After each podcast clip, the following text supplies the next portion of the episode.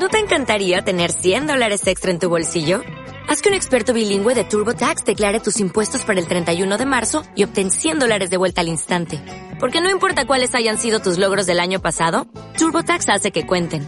Obtén 100 dólares de vuelta y tus impuestos con 100% de precisión. Solo con Intuit TurboTax. Debes declarar para el 31 de marzo. Crédito solo aplicable al costo de la presentación federal con TurboTax Full Service. Oferta sujeta a cambios o cancelación en cualquier momento.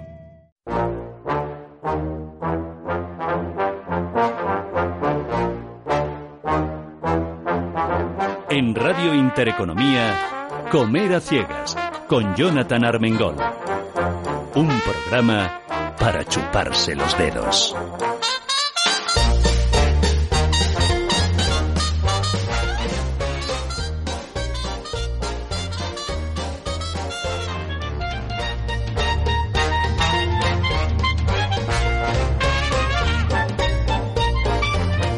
Muy buenos días, queridos, queridas oyentes. Bienvenidos, bienvenidas. Están en la sintonía de Radio Intereconomía. Y lo de muy buenos días, pues es por decir algo, ¿verdad? Llevamos 50 y muchos. Yo creo que si no estamos en los 60 días de confinamiento, debemos estar raspando el larguero. He perdido la cuenta. Hay veces que me cuesta saber incluso en qué día de la semana estoy.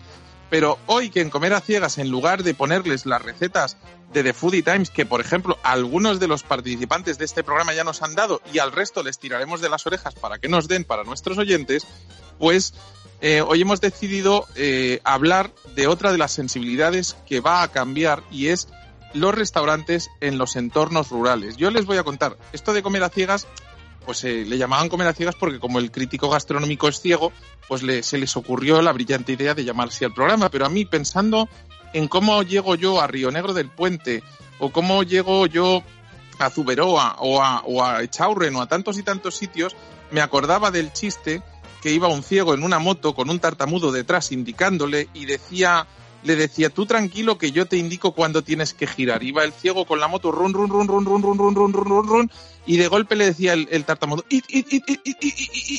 izquierda, y el ciego giraba, y casi. Derecha, y casi. Y de golpe acelera, acelera el ciego y empieza el, el, el mudo. Se meten la torta del siglo y entonces empieza el mudo. La vi, la vi, la vi. Y le dice el ciego, oye, ¿y si, y si, si lo has visto, por qué no me has avisado, canalla? Dice, no, la Virgen, la hostia que nos hemos pegado. Pues algo así me va a pasar a mí como quiera yo ir a los entornos rurales. Así que ahora me explicáis cómo me lo monto para llegar. De momento, si queréis, Almudena Ruiz nos pone una canción que, ¿qué rap me ha dicho Almudena? Nos va a poner el rap de la comida basura, de eso que os libráis en el entorno rural, y empezamos. Aprende a cuidar tu alimentación, va a ser mejor para tu corazón. Comer a ciegas, para chuparse los dedos. Ya verás, bajará tu colesterol, aprende a cuidar tu alimentación, va a ser mejor para tu corazón.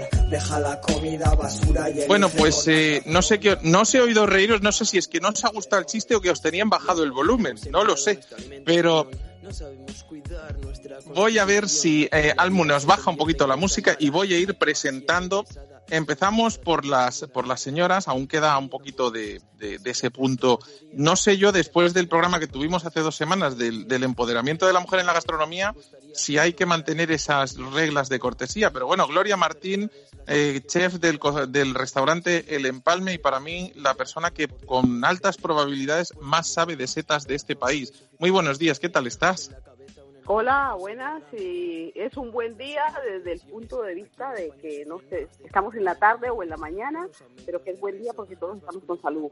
Eh, es todo un placer reencontrarme con Hilario, con Miguel Ángel de la Cruz, con Fabián, con Francis, con Claudia, con todos y compartir con este señor que él presume de su ceguera, es una ceguera bien aplicada y bien administrada, porque lo habréis tenido sentado en las mesas y conoce de todo y no lo está viendo. Todo me ha sabe. gustado porque ya me ha presentado a todos los invitados, menos a Hilario Arbeláez, así que voy a saltar a él. Sí, he dicho Pero vamos, Hilario, ya sabe usted, doña, Hilario, que yo ¿eh? digo que lo que está de buen ver está de mejor Ángel, tocar. Hilario, Fabián, Francis Paniego, Claudia.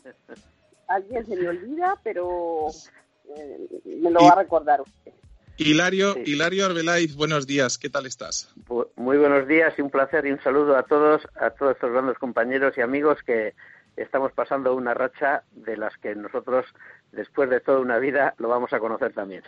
Lo vamos, lo vamos a conocer. Tú y yo hablábamos cuando te invité a este programa y te agradezco que hayas aceptado la invitación de, de comer a ciegas de Intereconomía y me decías, oye, te veo muy optimista. Y yo decía, bueno, si algún día en mi último aliento diré, qué ilusión, por fin voy a conocer a Dios. Y me decías, bueno, pues procura ir antes que yo y le das recuerdos, ¿no? Entonces. Bueno, espero que el primero que, el primero que suba para arriba nos eche una mano a todos. Sí, sí, sí. Yo decía, digo, bueno, como buen crítico gastronómico le pasaré un listado para decirle qué chefs tiene que hacerles paso rápido por la puerta para que, para que le cocinen y, y viva bien. ¿Quién nos iba a decir, Hilario, que, que íbamos a encontrarnos en una situación como esta, verdad?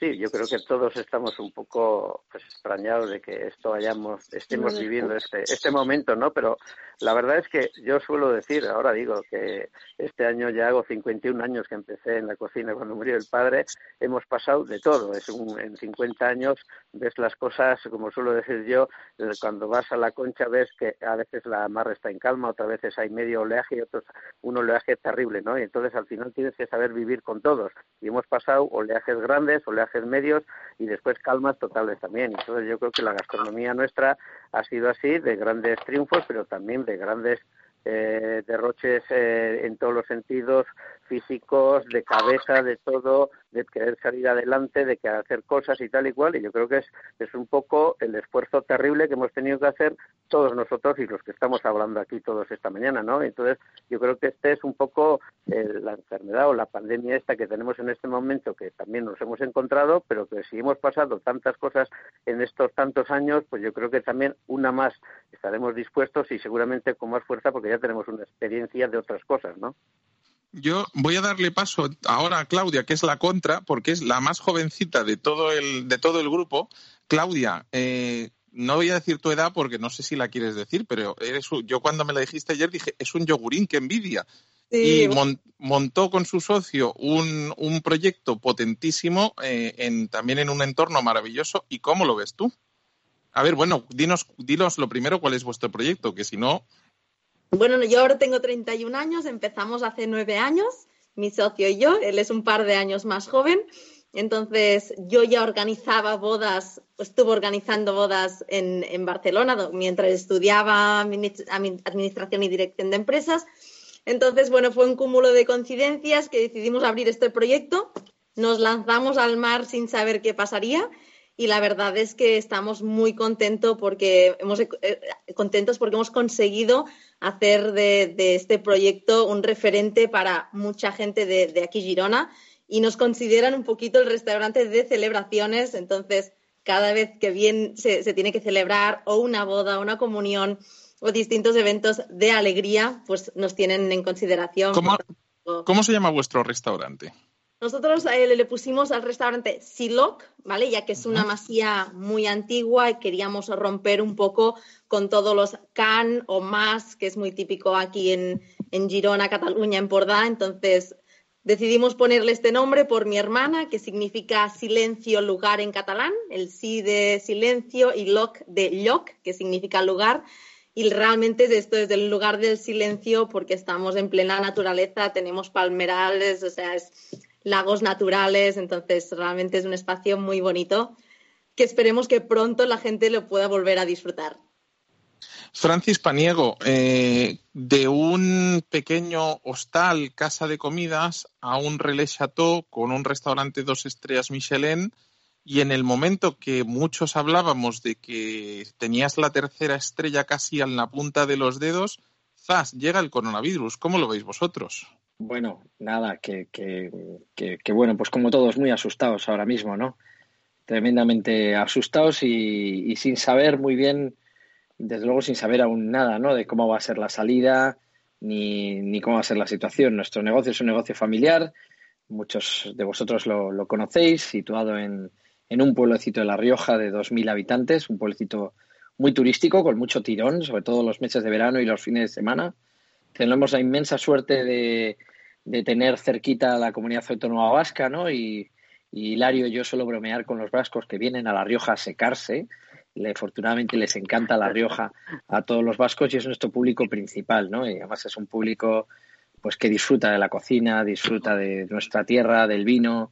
Yo creo que Rioja, País Vasco, Navarra son, son es una región con muchas cosas en común y bueno, y nosotros en ese sentido somos un, lugar de descanso para, para, ellos. También hay mucho madrileño, mucho catalán, pero evidentemente nosotros hasta que no se abra los viajes interprovinciales, pues desde luego ni nos planteamos empezar ningún tipo de actividad porque lo, contrario sería un suicidio, creo yo. Enrique Pérez, el Doncel, eh, ¿tú cómo, cómo lo llevas? ¿Cuántos años llevas en esto y cómo es tu restaurante? Buenas tardes. Eh, por un lado, un placer compartir tertulia con vosotros. Y bueno, muchos, muchos de vosotros, si, si, os pongo cara, nos conocemos. Y, bueno, pues eh, yo estoy en una situación muy parecida como lo que dice Francis. Es decir, mi, mi negocio es un negocio familiar que, que, viene de otras dos generaciones atrás, que era un hostalito pequeño con un restaurante modesto. Y, bueno, pues eh, mi hermano y yo nos hicimos cargo de la casa hace 18 años, al fallecer nuestro padre, y bueno, decidimos empezar un, proyecto empresarial en nuestro pueblo, ¿no? Y, y, otra vez esas raíces de donde veníamos. Y, nos pasa un poco como Francis y como a muchos de los que estamos en la mesa, que estamos ubicados en localidades turísticas muy pequeñas. En este caso, Sigüenza, pues eh, es una localidad de 3.500 habitantes censados que no viviendo y nos encontramos pues eh, al norte de Guadalajara, casi más cerca del límite con Soria. Estamos a 20 kilómetros del límite de Soria y, bueno, a 70 kilómetros de Guadalajara, con lo cual el enclave es complicado, como veis, pues eso, a mil metros de altura, eh, actividad económica e industrial cero y, y, bueno, pues es una localidad turística 100% de lo cual pues nos pasa como, como dice también que, hasta que no haya un, tráfico interprovincial o se pueda movilizar la gente nosotros eh, no abriremos las puertas ni del hotel ni del restaurante ni del espacio gastronómico que tenemos de eventos porque como decía Francis es un suicidio empresarial eh, tremendo no y, bueno, pues ahora en este estado de, alerta, pues estamos hibernando, preparando un poco la, puesta en marcha de, los tres negocios.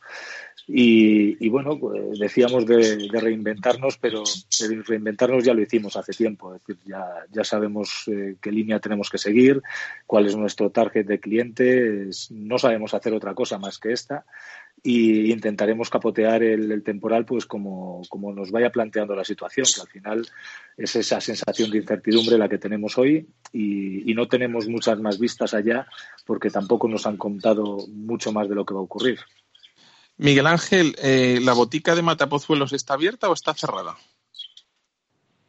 No, hola, buenas a todos, ¿cómo estáis? Bueno, me alegro de hablar con vosotros de que todos estáis bien, con lo cual estoy encantado de que estéis aquí y que estemos todos juntos.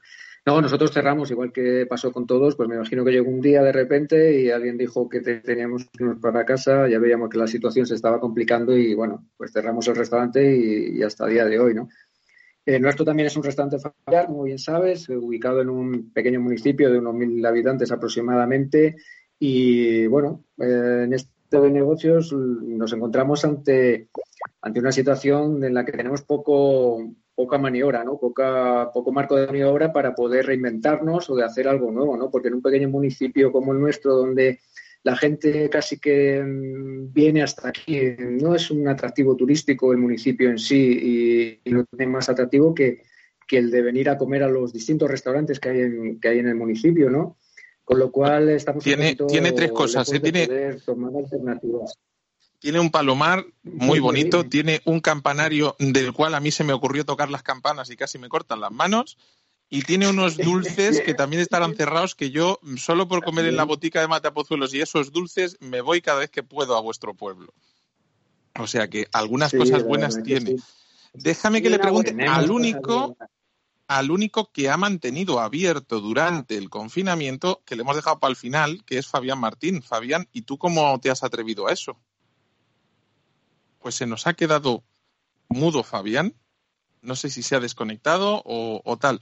Si queréis, mientras vamos avanzando, y eh, os pregunto, em, eh, a ver, por partes. Eh, la primera cosa, hace una semana y poco eh, el gobierno dijo que permitiría en la desescalada que empieza mañana en algunas provincias, no en todas, desde luego, por ejemplo, Madrid, Barcelona, no, se habló de que, de que nos dejarían entrar, eh, nos dejarían abrir las terrazas un 30%, que finalmente, tras muchas protestas, se ha convertido en un 50%. Fabián, ¿estás ahí?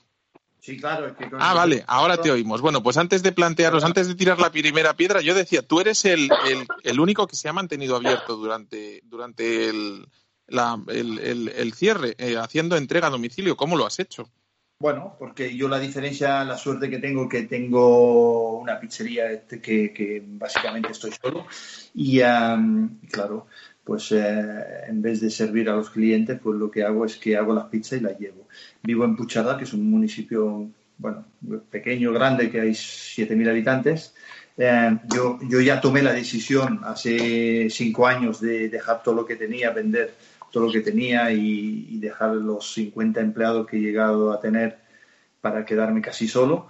Y, eh, y claro, hoy en día yo estoy contento de la decisión que tomé hace cinco años y, que, bueno, ya hace tres años que estoy solo en Puchará. Y uh, difícil, dificilísimo, pero claro, yo, yo claro, no tengo personal, em, me lo hago todo yo, tengo un local súper pequeño y, eso, yo tomé la decisión de, venderlo todo, como tú bien sabes, tener un restaurante en Maremán de 600 metros cuadrados y, y otro en Vía Layetana y el de Pedralba y todo y, venirme. No sabía lo que iba a pasar, pero yo sabía que el mundo no, no iba bien y que, y que, bueno, y que además la cocina se, se volvía se volvía loca. Bueno, yo, yo, bueno, tampoco soy cocinero, soy pizzero, pero me di cuenta de que muchas cosas que no me gustaban y preferí pues tener una cosa pequeña, hacer un puro, pues como tú bien sabes, lo mejor que yo sé, eh, pero sin ninguna pamplinada, por decirlo de alguna manera. A mí no hay ningún lujo, las mesas no tienen mantel, no tengo absolutamente nada. Y claro, a mí esta, esta, este problema que está pasando ahora, pues eh, me, fastidia como a todos, pero muy poco, porque yo trabajo cada día y la verdad que trabajo, no me puedo quejar, no me puedo quejar. Además, tengo la suerte de que cada vez, cuando voy a casa de la gente ahora, tú no sabes la alegría que tiene la gente. La gente me dice, Fabián, no te abrazo porque no puedo, pero pero que tú llegues a, la casa de ellos, le, entreguen una pizza y otras cosas que hago, pues... Eh, yo te diría, Fabián, la única corrección que te hago es que, ah, que sí, que evidentemente eres pizzero, pero yo he probado alta cocina en pizza en tus, en tus restaurantes, o sea, que, que más allá de la, de la margarita o la marinara, tú has hecho auténticas joyas culinarias sobre, sobre una masa de pizza. Pero bueno, dicho lo cual, y preguntaba un poco a todos, ahora ya abro la vida para que vayáis empezando a, afilar los cuchillos. ¿Cómo lo veis desde los eh, distintos entornos rurales para que os dejen abrir al 50% con la terraza? Como, pues hombre, Hilario, Francis, eh, Gloria, pues me la imagino en Río Negro del Puente, o, o, me imagino en la botica de Matapozuelos, en esa plaza. Bueno, tú por lo menos tienes plaza, lo que no sé si tienes terraza. ¿Cómo lo veis? ¿Cómo abrimos los negocios rurales. Eh, ¿Se puede sobrevivir eh, con un carácter inmediato o tenemos que hibernar? Porque incluso os diré que esta semana Ferran Adrià, que ha dado unas ponencias muy interesantes eh, con, las sesiones estas online de San Sebastián Gastronómica, pese a dar consejos de gestión, pese a decir que, hay que, que hay que centrarse en la calidad del producto y en la gestión, lo siguiente que dijo es que su proyecto de Ibiza cerradito este año, que no hay quien abra sin clientela extranjera. ¿Y el resto, cómo lo veis? Bueno, ya no se eh, trata. sí, sí, sí, habla, sí, sí, sí, sí. Habla, habla, habla. Eh, creo que por la voz es Hilario, ¿no? Sí, soy yo, sí, bueno, te dejo, te dejo. Mm. Sí, es que ya no se trata de que estemos en la población rural ni que estemos en la ciudad. Lo primero es que los controles de seguridad alimentaria y de seguridad de salubridad habría que llevarlos. No tenemos test hechos, no tenemos, eh, el cliente va a venir con inseguridad, nosotros mismos tenemos la inseguridad de saber, voy a abrir la puerta y va a venir ese 30, ese 20 o 10, quién va a llegar a nuestro negocio. Entonces, ¿con qué seguridad si no hemos empezado por hacer los test? Por ahí tenemos que empezar, por hacer los test y tener la, mostrar la garantía de que nosotros mismos somos sanos. No hay test, ni pagándolos se pueden hacer. Entonces, ¿cómo vamos a empezar? Hilario. Bueno, sí, pues yo, el tema es como ha dicho Francis y, ha dicho el de Doncel y todo, nosotros estamos en, en unos pueblos ya fin, yo tengo la suerte de estar en medio entre San Sebastián y vamos a decir Francia, ¿no? Y la zona de Francia, que por cierto hasta octubre parece ser que los franceses no nos van a abrir las fronteras y en ese caso eh, estamos ya no solo que nos va a faltar el turista internacional que viene muchísimo, ¿no? A partir de Semana Santa hasta julio, agosto que viene es más nacional y que más eh, que mejor te puedes defender, pero no vamos a tener ese turismo internacional, por supuesto, y tampoco vamos a tener los franceses que son tan buenos clientes como casi como los de casa, ¿no? Que al estar en esta cercanía. Y después, claro, efectivamente, el, el, abrir una terraza que tengas bueno, 40 personas en la terraza, pero que tengas que abrir solo con 20 personas y tú tienes 26 personas en nómina, eso ya no tiene ningún sentido porque no, las cuentas pues no llegan a, a, lo que tiene que llegar. Y entonces, claro, si te dicen, de encima las provincias de momento no, solo la provincia de Guipúzcoa, que es muy pequeña, está en un sitio muy bonito, muy gastronómico, pero claro, tampoco nuestras casas son para que sean de eh, toda, la, eh, toda la gente que pasa y para y empiece a tomar cosas. No son casas que vas expresamente donde hay un tipo de cocina y donde hay unos precios también ya adecuados a ese tipo de cocina, ¿no? Y entonces, claro, ya tiene que venir ya no una gente que sea muy normal y de, y de paseo, sino simplemente una gente que tiene que venir expresamente, como he dicho. Entonces, eso es muy difícil. Entonces, tú lo que quieres es seguir continuando con este trabajo, coger en este momento esta tranquilidad, que las cosas vayan mejorando, que el, asunto sanitario, que es lo más urgente y lo más positivo, pero que no se olviden de que atrás de esta pandemia sanitaria, viene una pandemia, pandemia económica terrible que si no se solucionan y si no, se echa una mano, amén de los ERTES o de las supuestas eh, instituciones que te tengan que echar una mano, porque seguramente nunca será lo mismo de entrada, pasará cierto tiempo y entonces yo creo que esta capacidad de que nos eh, entendamos todos será fundamental para que las cosas vayan por el buen camino como seguramente deseamos nosotros, pero también el resto de las instituciones que merecen la pena que las cosas estén bien.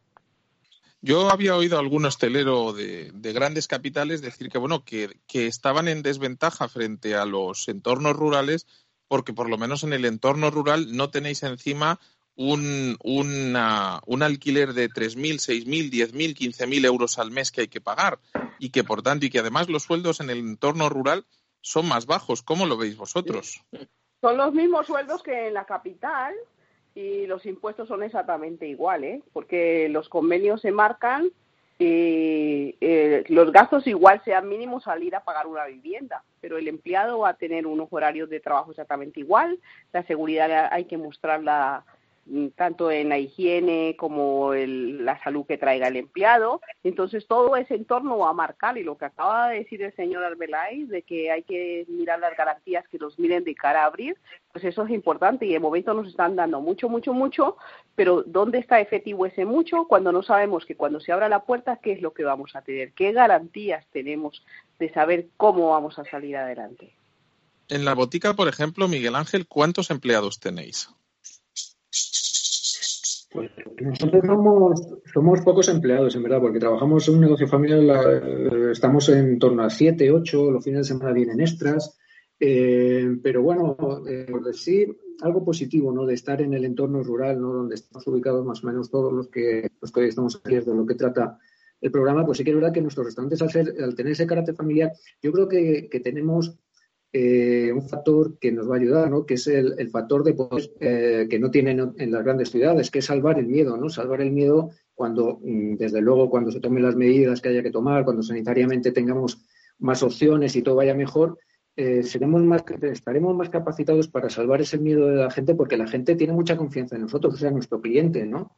Es lo que decía antes, aquí se viene a, a este tipo de negocios, se viene a comer, o sea, este tipo de municipios tan pequeños se viene a comer. Estos, estos pequeños pueblos, nuestras casas son capaces de, hacer que la gente viaje muchos kilómetros para venir a, comer y luego siguen su viaje o, pasan por aquí una tarde, pero luego se marchan, ¿no?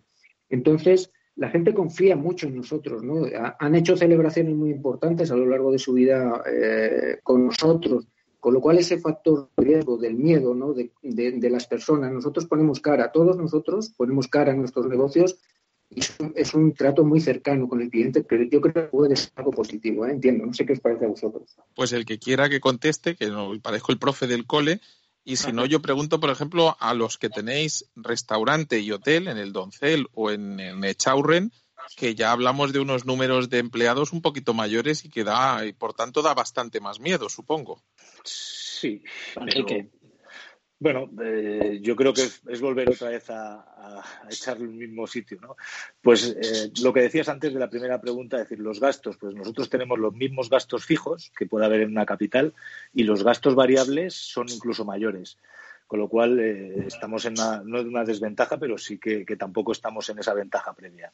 Referente a los puestos de trabajo, etcétera, pues hombre, nosotros eh, entendemos que para una población pequeña como, como, la que estamos, yo ahora mismo en fijos en plantilla tenemos 17 personas y, otros tantos que, son necesarios que contratamos los fines de semana, sobre todo en el tema de eventos y, en, el, y en el Doncel. Eh, complicado, pues sí, es complicado porque el abrir una puerta con, esta carga económica de, gastos fijos es, durísimo. Hasta el día 22 de junio, si no me equivoco, no se abre el tránsito entre provincias, con lo cual, ¿qué pinta un hotel abierto sin un cliente? Es decir, yo aquí en Sigüenza como no le abra la puerta del hotel a alguien que lo echen de casa porque se pelee con su mujer, no le tengo narices a dar de dormir a nadie. Oye, o que haga como el, como, como el asesor del, del primer ministro de Inglaterra que recibió al amante en casa. Habrá que decirle que la próxima vez lo haga en el doncel, que a lo mejor es una opción. Estaríamos encantadísimos de atenderle, además con mucha discreción que no se iba a enterar nadie. Pero, pero sí que es cierto, es decir, el, hay, que, hay que estar con la cabeza fría, como decía Hilario, eh, ver que esta situación lo primero es el tema sanitario, que, hay que ver por dónde, dónde evoluciona este virus. Vamos a ver qué medidas correctoras se van a implementar para, para, que nosotros tengamos un protocolo higiénico-sanitario eh, correcto. También que ese, que ese protocolo no transmitamos pánico, como decía también Miguel Ángel, que nosotros tenemos que transmitir tranquilidad a nuestros clientes y que, es cierto que habrá que tomar medidas correctoras, pero que no sean esas medidas que transmitan pánico, porque nosotros, nuestros restaurantes y nuestras casas son para venir a pasar un rato agradable. En muchos de los casos, evadirse de los problemas habituales y desconectar. Y lo que no podemos generar es una sensación de inseguridad, pánico, eh, sensación de miedo.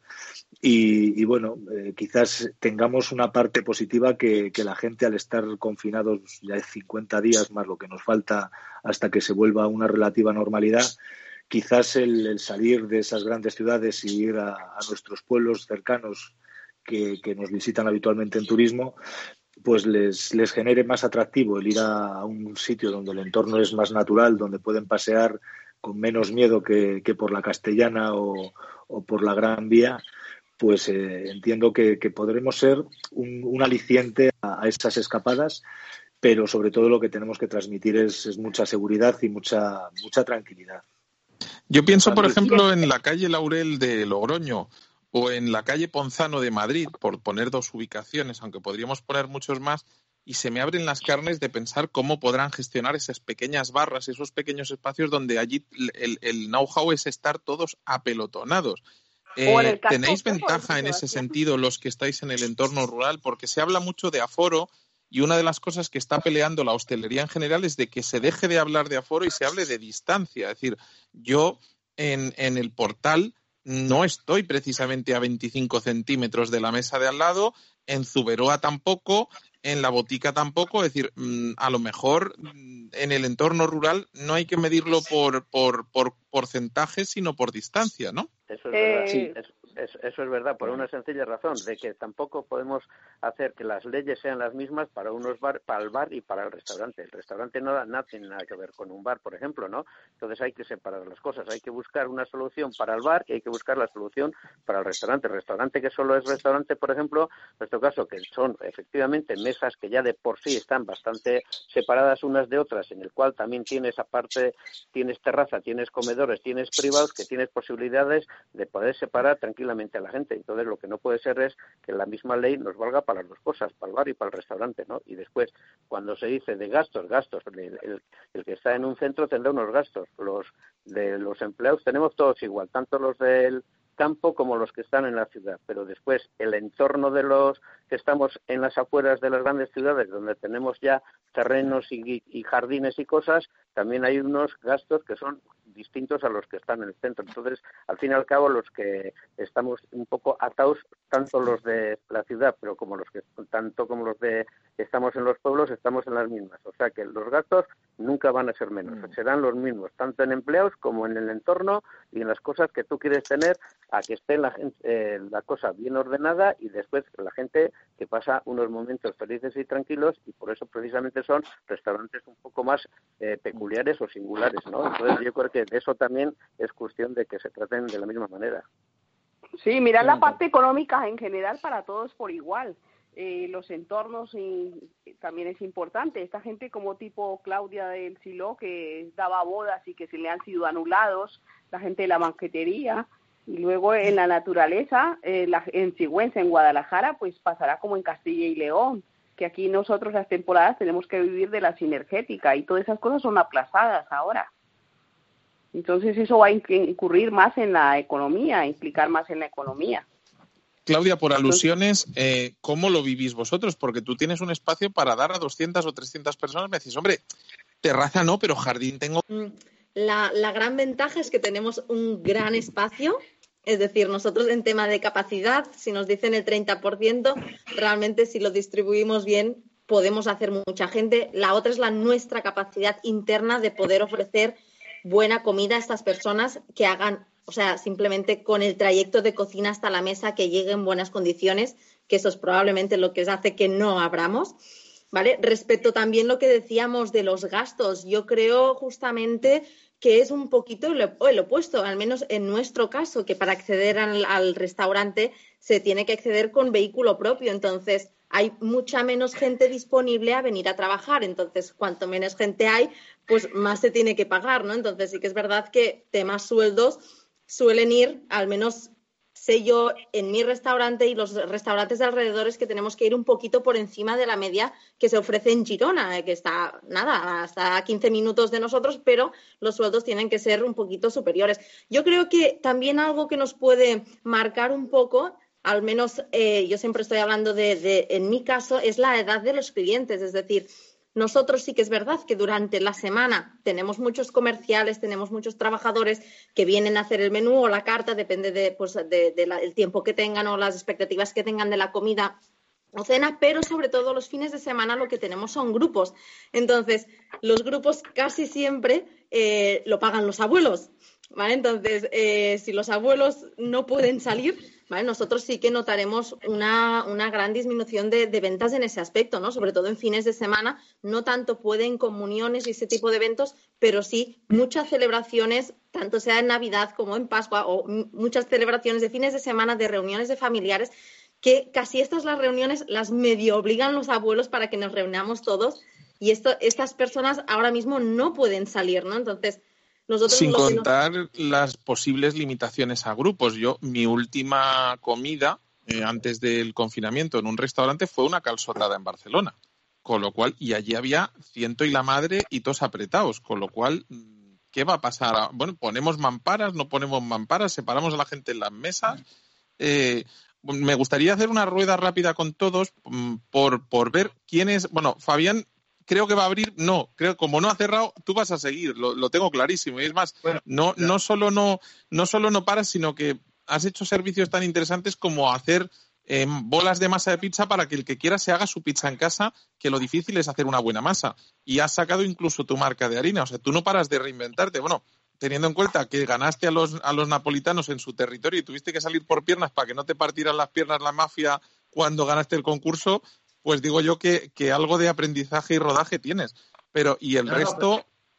Dime uno aprende siempre, quiere decir, yo la suerte que tengo es que como mucha gente y como todos, todos tenemos nuestros problemas en la vida, pero yo, y tú lo sabes, por mi trayectoria lo, pasé muy mal en mi juventud, y tuve muchos problemas, accidente de coche que estuve un año en el hospital en una cama, claro, es lo que digo, yo siempre me he reinventado. Ahora, es lo que digo, he jodido para todo, para mí un poco menos. ¿Por qué? Porque estoy solo, porque tengo una infraestructura súper pequeña, y, pero el producto cambia. Eh, yo también he bajado los precios eh, porque creo que tenemos que, que, ayudarnos y, y, los precios y hago otro producto en vez de, solo vender pues pizza, vendo bolas de masa de pizza para que la gente se lo haga en casa, claro, y tengo que vender mucho más para llegar a, la caja que hacía antes. Y, y el saco de harina, pues claro, como veo que todo el mundo cocina en casa, pues digo, bueno, vamos a ayudar a la gente y, vamos a hacer un, mix de harina para que, para que la gente pueda, pueda cocinarnos solo pizza y otras cosas. Y, todo va a cambiar. A partir de hoy, todo, bueno, de hoy, de hace dos meses, todo va a cambiar. El concepto va a cambiar. Y la gente que tenga una infraestructura muy grande, pues, eh, pues yo, yo tendría mucho miedo. Yo si tuviese a un 50 empleados estaría cagado. Eh, como estoy solo, pues, pues bueno, mm, gano menos, pero los gastos son muy pequeños y, también, claro, hay una cosa que no tiene precio, es vivir en eh, todos aquí en unos entornos que son privilegiados, porque vivir en Puchardá, yo vivo en Gils, que, que, que, somos 20 vecinos, pues claro, eh, se vive de puta madre. Que eso no compensa las pérdidas económicas, por supuesto, pero al menos... Eh, pero al menos no estás en una casa de 40 metros cuadrados, en patio interior y sin ver la luz tres meses. Es claro, es claro. Y yo vivo en el entorno de la Sierra de la Culebra, entre Sanabria y Carballeda, que son 300 kilómetros de Madrid, igual que está el señor Arbeláez o puede estar Francis ahí en, en, el, en Valdescaray o Miguel Ángel en Abotica en medio del campo, pues aquí también la gente tendrá que desplazarse. Y entonces, cuando abramos las puertas, ¿qué va a pasar? Eh, aquellos que vienen de fuera van a tener miedo de nosotros o nosotros vamos a tener miedo o inseguridad ante ellos. ¿Cómo vamos a generar esa seguridad? ¿Con las mamparas que se están diciendo que hay que poner o, qué sabéis vosotros de, o con certeza de todo esto que se está diciendo de las mamparas? Yo le voy a preguntar a Francis. Eh, Francis, eh, los Roca, por ejemplo, han dicho que van a abrir su espacio de eventos para dar su menú histórico a 50 euros. Eh, Hilario, Francis, los que estáis en la cresta de la ola de la gastronomía y que evidentemente un menú de degustación en, eh, en, el portal. ¿En qué, cuál, era, ¿Cuál ha sido hasta, hasta el día 14 de marzo los precios de los, de los menús de degustación de, del portal o de Zuberoa? Bueno, eh, que tú eres las canas. las canas. Bueno, ves, por ser mayor me dejas. Gracias, Francis. bueno, el, siempre, el, el menú de degustación, eh, parte de que tenemos la carta, normalmente es un, la carta es de los grandes platos de toda la vida, ¿no? De los 50 años que llevamos y después el menú de degustación es que se cambia cada temporada y entonces es está a 152 euros el menú y aparte la bebida. ¿eh? 152 el menú de degustación y la bebida que al final van entre 180 y 200 cuando se termina ya la cuenta, como se suele decir. Entonces, la idea, ahora que se dice todo, vamos a cambiar todo, vamos hay que reinventarse, hay que, hay que, esto no va a ser lo mismo, el día de mañana ya no va a ser como el de ayer, tal y cual. A mí, yo soy de las cosas que nunca he creído en estas cosas, yo creo que he tenido, yo siempre he pensado que no, yo sí he marcado en 50 años una forma de ver la cocina, la cocina vasca de siempre, de la de mi madre, pues cada día modernizarla, ponerlo, y me ha costado. Y he querido ser fiel eh, a mí mismo, incluso cuando ha habido muchos momentos que había un cambio importante en la cocina, empezando por la nueva cocina vasca y tal. Yo he sido muy integrante y sigo ahí estando, por los cinco que estamos de toda la vida. Pero bueno, siempre he seguido un poco a mi estilo de cocina y ahora también sigo diciendo de que esto pasará y cuando empiece empezaré con el mismo brío, con las mismas ganas, con la misma ilusión de siempre, porque lo he vivido en otros momentos eh, también este tipo de cosas y lo que voy a hacer es seguir con mi cocina y creyendo en lo que he hecho hasta ahora y yo creo que el que viene a casa y son muchos los clientes que están llamando, tanto los locales de aquí como vamos a decir los madrileños que vienen en verano, que te están diciendo, oye, como todos los años en agosto ahí estaremos, pienso que estaréis abiertos y tal.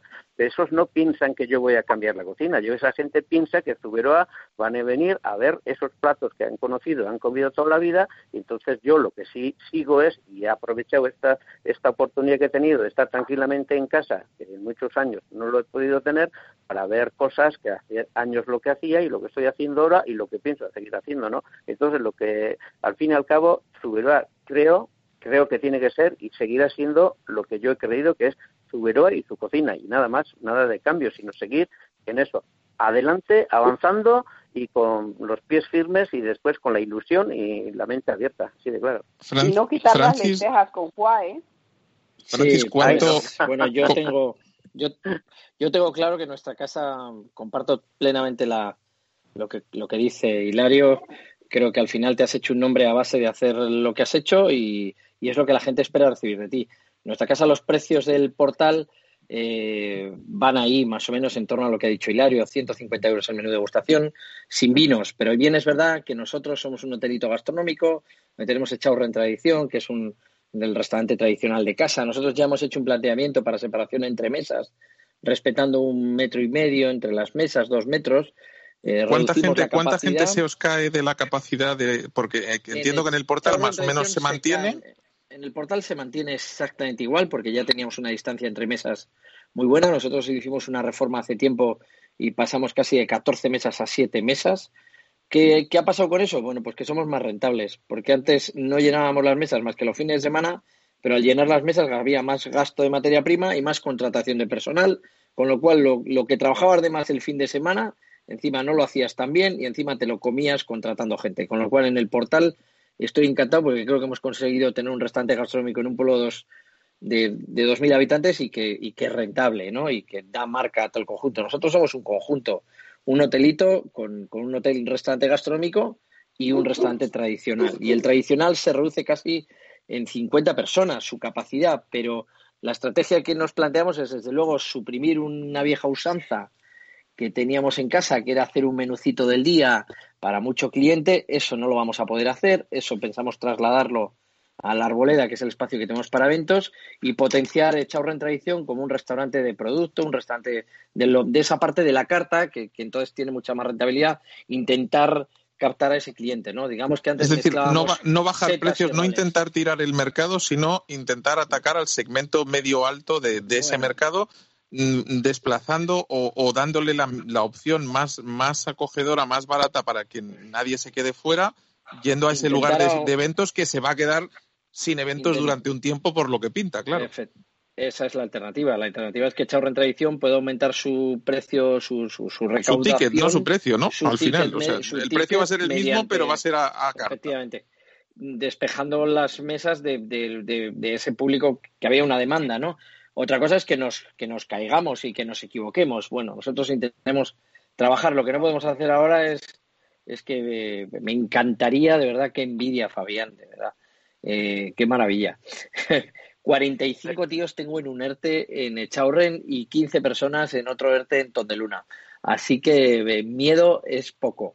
Pero, pero bueno, que es una experiencia que contaremos a nuestros hijos. Por contra, yo te digo, ya que hablo un poco ahora me largo, me, alargo, que yo estoy disfrutando un huevo de mi casa, de mis hijos, de mi familia, de, de, estar cocinando para ellos, de, de, de revisar, como dice Hilario, eh, postres que admiro muchísimo, como la tarta de chocolate de Bernard Paco del Ambrosí o una tarta asada de limón. Y estoy cocinando cosas que, que te, le tenía ganas y además haciendo, compartiéndolo en directos a través de Instagram. Yo os diré que toda España está pendiente de este señor no. de 8 a 9 de la noche en su, no, en su no, Sí, Pero sí, y es además, un poco egoísta mío. Con, yo hago recetas que me apetece hacer con, para aprenderlas y reestudiar un poco tu, tu línea de trabajo, ni más con, ni menos. Con Pero permiso bueno. de Andrea, que es mi pareja, y, y, de, y, de, tu hija que la voy a mencionar, yo me, estaba enamorado de Francis, pero me he enamorado de tu hija, que tiene un desparpajo y te mete unos rejones sí. que son divertidos. Tiene o sea, yo estoy disfrutando mucho de ver cómo los hijos vacilan a los padres en Instagram. Es muy divertido. Si no lo habéis visto, con el, ¿cuál es tu Instagram, eh, Francis? Francis, Francis Paniego. Francis Paniego, conectaros algún día que de verdad que es de lo más divertido, es como, es como una desconexión mental muy divertida meterse en la casa de un gran chef. Yo lo que me planteaba es si no va a pasar después de dar tantas recetas que va a llegar algún cliente y te va a decir, pues mire que le traigo el tupper para ver si me han salido mejor a mí las croquetas que a usted. Puede, puede pasar. Puede pasar Pero eso que absolutamente de todo, se lo haría ¿no? él a su madre, eso que le hace él a su hija, que su hija le hace a él, se lo haría él a su madre solo que entonces no ve Instagram, porque si no el muchacho no nos hubiera salido tan bueno. Yo, yo te diré, Gloria, no que cuando yo conocí tiempo, a Francis hace unos años, me enseñó las sí. cocinas antes de la maravillosa reforma que tiene ahora el, el Chaurren y me señaló sí. su mesa y decía, aquí estamos los que estamos cocinando y me señaló la, la mesa de las, de, de las señoras y me dijo, y aquí están las vacas sagradas. Y recuerdo esa palabra perfectamente. Me dijo, aquí están las vacas sagradas. A estas ni toserlas pero dice, cada uno y con su madre su que no nos, no, nos, ha, nos ha dejado no hace mucho tiempo, pues fue muy buena maestra. Y ahí está pues el una, una genio de la, de la cocina para mí. Y, y, de la, y de la humanidad. Y algo, algo de eso se ve en, en, los, en los hijos todavía y de, de, la, de lo que se han enseñado tu padre y tu madre, Francis. Eh, me gustaría preguntarle, porque eh, al final hay algunos que hablan mucho y otros poco, y eh, aquí nuestro amigo del Doncel no pía. ¿Tú cómo lo ves? Pues un poco la misma línea que, que, decía Hilario y Francis, es decir, yo voy a seguir haciendo lo mismo porque eso de esa palabra que se está corriendo ahora por las redes de reinventarnos, creo que, para mí ya no llego a esa reinvención porque nuestro proyecto empresarial ya, ya tiene ese, criterio marcado. Eh, nosotros en el Doncel, en principio, no vamos a perder eh, nada de, capacidad, ya que también las mesas las tenemos suficientemente distanciadas, siempre y cuando se respete el distanciamiento, no el aforo. Eh, venimos de hacer una obra este mes de febrero, cerramos, eh, estuvimos tres meses cerrados. Nos dio tiempo a abrir 15 días de finales de, febrero hasta el día 13, con lo cual ayer bajé al restaurante y, lo primero que, noté es ese olor todavía nuevo, esa madera fresca, etcétera. Con lo cual la, reforma que, hicimos pues eh, nos va a dar pie a que estemos mejor posicionados a la hora de abrir pero por ese distanciamiento de mesa, es decir, la capacidad es la misma y, vamos a seguir haciendo lo mismo, por ese respeto, como decía Hilario, que, las personas que van a venir a comer a nuestra casa esperan encontrarse lo mismo que, estábamos haciendo antes del día 14 y, no debemos de variar un poco o de pegar un timonazo fuerte al barco porque en mi caso sería un error. Luego, por otra parte, tenemos una finca de eventos que está a dos kilómetros y medio de, Sigüenza, desde el Doncel, donde todos los eventos que teníamos, familiares, culturales, etcétera, se han, se han demorado, se han pospuesto para el año que viene. Y lo que estamos trabajando en ese espacio es para ofrecer una gastronomía de, local a precios más populares, donde ese ticket esté a unos 50, 60 euros aproximadamente, que sea, son jardines inmensos, es una finca de 16 hectáreas, con lo cual espacio tenemos para aburrir. Intentaremos eh, tener también una, parte social, ¿no? que la, gente que, quiera disfrutar de espacios verdes, ajardinados y con mucha distancia también entre mesas eh, pueda tener esa finca para poder disfrutar, que solamente tenían la, posibilidad de ir cuando tenían, eh, iban invitados a una boda o a, una comunión y ahora pues un poco también eh, ser partícipes de o compartir con ellos ¿no? ese espacio y, y, bueno pues hacer una gastronomía más clásica más, más tradicional y para todos los públicos, es decir, para todos los bolsillos, de una forma que, quizás también ese equipo que, tenemos en un ERTE tengamos la posibilidad de, poner al 100% trabajando y, no dejar a nadie sentado en el banquillo, que me parecería un desprecio porque no sabría si poner a Messi o a Ronaldo a jugar, ¿no? Es decir, tendríamos una, disyuntiva complicada y, yo creo que por respeto también al equipo deberemos de, trabajar en conjunto y, ser, ser, capaces de poner a todos eh, el mismo día a funcionar y, cada uno pues eh, en un punto de trabajo distinto. Eh, nos quedan menos de diez minutos. Los que menos han hablado son Miguel Ángel y Claudia, así que les pido que me hagan sus últimas declaraciones, que luego sale una rueda de pregunta de cuándo vais a abrir si va, y si vais a abrir o no vais a abrir, o escalado, o de golpe, o cómo. Así que Claudia, Miguel Ángel, el primero que quiera, que me cuente alguna cosita más de su casa. Mira, Claudia, arráncate. Tu turno, Claudia. Venga. Bueno, Miguel Ángel, gracias. pues bueno, es un poquito lo que estáis comentando todos, la situación que nos estamos encontrando, pues básicamente esta. Nosotros sí que es verdad que por distancia podríamos cumplir un poquito lo que están, lo que están diciendo todos, ¿no? De, de abrir con la totalidad o casi la totalidad. Por tanto, si fuera por distancia nos iría fantástico cuándo abrir, cuándo no. Nosotros es verdad que también tenemos el, ERTE aceptado, entonces estamos esperando, no nos estamos ni planteando el hecho de, de, llevar comidas a domicilio porque tampoco tenemos la información. O sea, luego tienen cinco años para decirnos, no, no, había actividad en la empresa y no habíais, y no habíais cerrado el ERTE. O... Entonces, bueno, estamos en eso, escuchando los asesores, intentando entender un poquito cómo está funcionando todo a nivel político para nosotros tomar unas decisiones, ¿no? Sí que es verdad que, bueno, el sector de la restauración, hostelería, pues sí que es verdad que hay mucho a nivel nacional, entonces, entre todos, creo que nos estamos medio ayudando, mirando por dónde van unos, cuáles tienen más facilidades, entre nosotros nos ayudamos al menos aquí en Girona estamos todos en contacto e intentamos tirar el, proyecto adelante. Está claro que no vamos a variar nuestra carta, es decir, nosotros estos nueve años no ha sido algo creado por nosotros, sino ha sido, es una empresa familiar, entonces eh, ha sido una carta ya creada por los clientes de alguna manera, ¿no? Nueve años escuchando a la gente que querían y es un poco lo que estamos haciendo, ¿no? Entonces ahora variar todas estas propuestas de todos los clientes que nos han, nos han propuesto de alguna manera, eh, también sería un poquito ir a un mercado nuevo, ¿no? Entonces sí que intentaremos mantener la línea. Puede que al principio sí que de alguna manera intentemos ajustar los precios, hacerlos un poquito más populares para todo el mundo, para sobre todo intentar atraer un poquito más la juventud, porque es lo que he dicho antes, que nosotros teníamos un poquito pues el, la edad media un poquito más más, más elevada. Pero bueno, yo creo que cuando empezamos a abrir las puertas, en la misma ciudad, la misma situación te irá haciendo mover y te irá haciendo innovar, sin ahora podemos hablar, hablar, pero luego es la gente que va a mandar, ¿no? Al final son los clientes que terminan decidiendo un poquito cuál es tu línea y por dónde tienes que seguir, ¿no? Miguel Ángel, eh, ¿te queda un minutito y medio, dos para cerrar?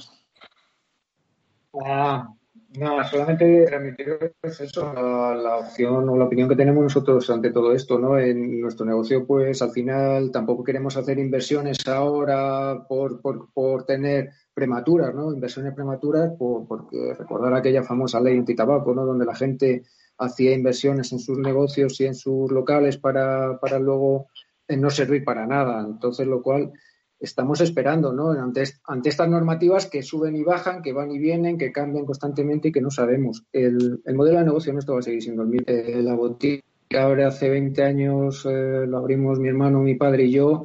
Mi padre ahora está jubilado. Durante todo ese proceso de tiempo se ha ido cambiando un poco la historia, hemos ido haciendo siempre lo que hemos querido. Hemos tenido esa, esa oportunidad, ¿no? Y hemos sido felices así. Vamos a tratar de seguir siendo entonces, el, modelo quizás que retome y, me planteo ¿no? en estos días que estamos en casa es, bueno, aquel que funcionaba, ¿no? Cuando mi padre aún trabajaba con nosotros mano a mano, venían muchos clientes y decían, bueno, ponernos de, ponernos de comer y, incluso no era necesario entregarles una carta, ¿no? Porque venían a nuestra casa, se desplazaban un montón de kilómetros, decían, decían esto, ¿no? Entonces quizás elimine la carta y quizás trabaje con productos muy locales, seguramente, ¿no? Quizás productos muy locales. Como para muy no de, desplazarse. Muy de la zona. ¿no? Sí, es lo que hacemos en verdad, eh, lo que llevamos haciendo muchos años, pero quizás ahora con más sentido, ¿no? Y la piña, Porque no ¿eh? encuentro La mucho piña, sentido tener unos productos fijos. El menú de degustación, tener esa, esa dictadura ¿no? que nos impone los menús de degustación.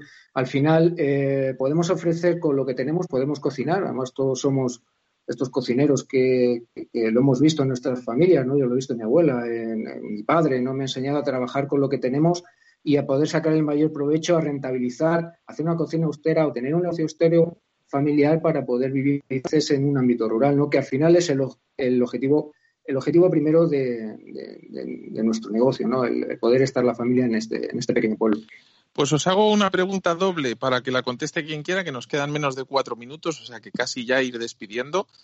Eh, bueno, hemos visto los vaivenes de que si, de si abríamos otros 15 días más o dábamos oportunidad al gobierno o no. Lo han salvado por la, por la escuadra, pero hubo una amenaza del presidente Sánchez que dijo, si no seguimos, no hay ERTE. Se acaban los ERTE. ¿Qué pasa si mañana os dicen que tenéis que coger todo el personal y tenéis prohibido despedirlo durante los seis próximos meses? Y segundo, si eso no sucede, ¿cuándo tenéis previsto abrir? Así que así ya cerrando, eh, os pido 20, 30 segundos a cada uno. Claudia, ¿tú cómo lo ves? Bueno, yo sinceramente a mí sí me hacen esto. Justamente hace cuestión de seis meses hemos empezado unas obras para abrir un restaurante al lado que se llama El Pallé, que es totalmente de tapas, tal, y hemos puesto todos los ahorros a nivel personal y a nivel de empresa allí puestos. Entonces, ahora mismo, si nos quitan el ERTE, creo que tendremos que hacer suspensión de pagos porque se puede justificar, porque llevamos dos trimestres que aún pérdidas con todas estas inversiones. Entonces, en nuestro caso, si nos hacen eso, creo que será bajar las, persianas de, del negocio y enfocar la vida de otra manera. Gloria. Yo esperar con la paciencia de que cuando abra la puerta todo sea seguro. Ya no se trata del ERTE ni no el ERTE, sino de que nos den seguridad en salud. Eh, Fabián. Como soy el único que ha abierto de todos vosotros, solo decir una cosa y lo he comprobado durante este mes. Tú sabes, eh, Jonathan, que yo tengo pizzas desde 10 euros hasta 100 pavos. eh, yo en estos días no vendo ninguna pizza de 40 pavos. Todo lo que vendo son pizzas de 10 euros. También es un negocio diferente. Yo no he modificado la carta, pero el cliente, como bien ha dicho antes eh, la chica de Gerona, eh, es el que manda y, y, también yo creo que va, a haber un, reajuste, porque aunque tú hagas la cocina que tú hagas, la gente tiene menos pasta y está acojonada. Doncel, eh, ¿tú cómo lo ves? ¿Cuándo abres y qué pasa si te dicen que todo es el primer día? Bueno, yo abriré o abriremos, creo que cuando se active el tránsito de personas entre provincias, es decir, si es el 22 de junio, daremos una semana de margen por ver, por, por observar cómo va la situación. La intención, si es así, es abrir a primeros de julio, el día 1 creo que es miércoles.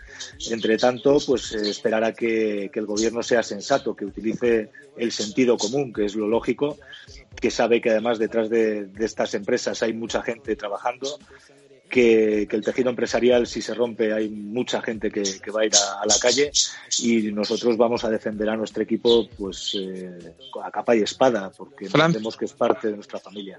Francis. Decía que nosotros aún no lo sabemos, que dependemos de las noticias y de cómo se vayan aprobando las normas. Es fundamental el tema de la flexibilidad de los ERTES, no solamente para descargar, a sacar a gente del ERTE, sino para volver a meterlos en el ERTE, porque nosotros tenemos claramente una estacionalidad marcada julio, agosto, septiembre, octubre, pero probablemente en noviembre tengamos que volver a invernarnos hasta la primavera siguiente. Yo confío en que todo eso ocurra y si no ocurre, yo me quedo cerradito hasta la primavera que viene. Ya Hilario, de fondos y ahí me quedo. bueno, las canas cierran. primero a Francis que disfrute de su cocina de dos estrellas del portal y que siga investigando, pero que no, que no deje de cocinar nunca esa cocina tan maravillosa de su madre, que seguramente no, le vamos a perdonar, no le vamos a perdonar nadie. Nos, nos tenemos, nos tenemos que ir, Francis. diles qué has visto a través de la cámara antes de irnos. El oso. El, oso. el oso panda, el oso, el oso. Un oso panda gigante. Para que vean que, se meten hasta en, mi, en mi despacho. Muchísimas gracias a todos y todas por este programa y espero que nos veamos en vuestras casas dentro de muy poquito disfrutando de todo vuestro personal y de todo vuestro saber hacer. Almudena Ruiz en el control técnico, un servidor Jonathan, Armengol, los espero la próxima semana en Comer a Ciegas en Radio Intereconomía y en The Foodie Times en vuestros altavoces inteligentes. Hasta pronto a todas y a todos. Y vamos con las enfermedades, la siguiente que voy a contar son las cardiovasculares. Pierdes flexibilidad, ya no podrás moverte como antes, cuesta mucho más que al corazón llegue suficiente sangre o que en la cabeza o en el cuerpo se derrame.